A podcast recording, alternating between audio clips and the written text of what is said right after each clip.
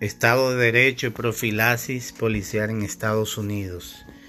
Ciertos sectores que defienden el statu quo siempre van a encontrar casos donde ha habido atropello policial en contra de personas que necesariamente no son de color y que según ellos no ha habido ningún tipo de protesta pidiendo justicia por esas vidas perdidas y probablemente sus muertes quedaron impunes.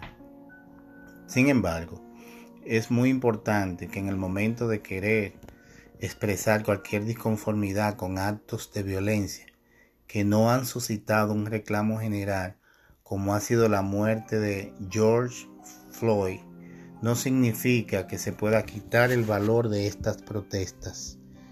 La muerte de Floyd ha sido el detonante del racismo sistémico que existe en este país.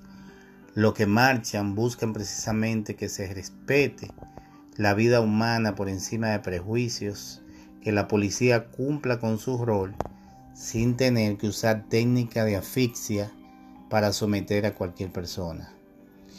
En la mayoría de los casos de brutalidad policial en los videos que han salido a la luz, hemos comprobado que no había ninguna razón para que los policías involucrados tuvieran que golpear y someter a personas que no estaban poniendo resistencia.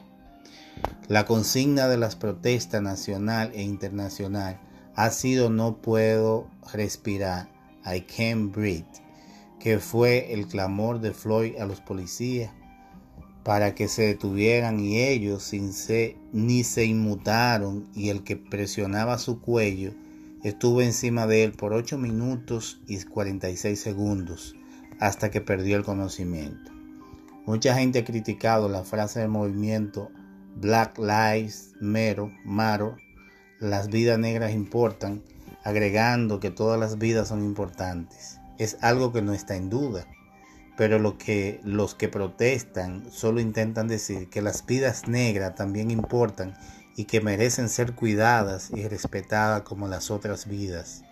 La intención de los que protestan es genuina y creo que son voces que no deben apagarse. Sin embargo, hemos visto con enfado cómo grupos que no tienen nada que ver con las protestas se han metido en ellas para vandalizar y destruir propiedades. Eso es inaceptable y los responsables deben ser castigados.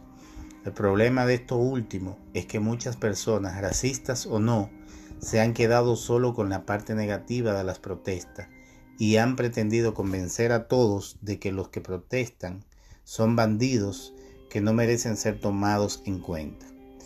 Precisamente esa es una lectura política de los acontecimientos que explotan los simpatizantes de la actual administración e incluso el mismo presidente de este país que no ha sido capaz de solidarizarse con los familiares de la víctima y como siempre se la ha pasado escribiendo tweets panfletarios sin contexto y por supuesto responsabilizando a otros de los fallos de su gestión de gobierno. Las protestas han logrado que se repiense la formación de los policías y el abandono de prácticas de asfixia que hasta el momento muy común en muchos estados. También que se implemente varias acciones como el fortalecimiento de la, el fortalecimiento de la supervisión, la capacitación y la rendición de cuentas. En el 2015, bajo la administración del presidente Barack Obama, se creó un grupo de trabajo policial del siglo XXI. El trabajo que hace la policía de cuidar a la ciudadanía es valioso y arriesgan todos los días sus vidas para lograr este propósito. No se trata de satanizar a todos los policías y ver a todos sus miembros como demonios que los que debemos, de los que debemos cuidarnos.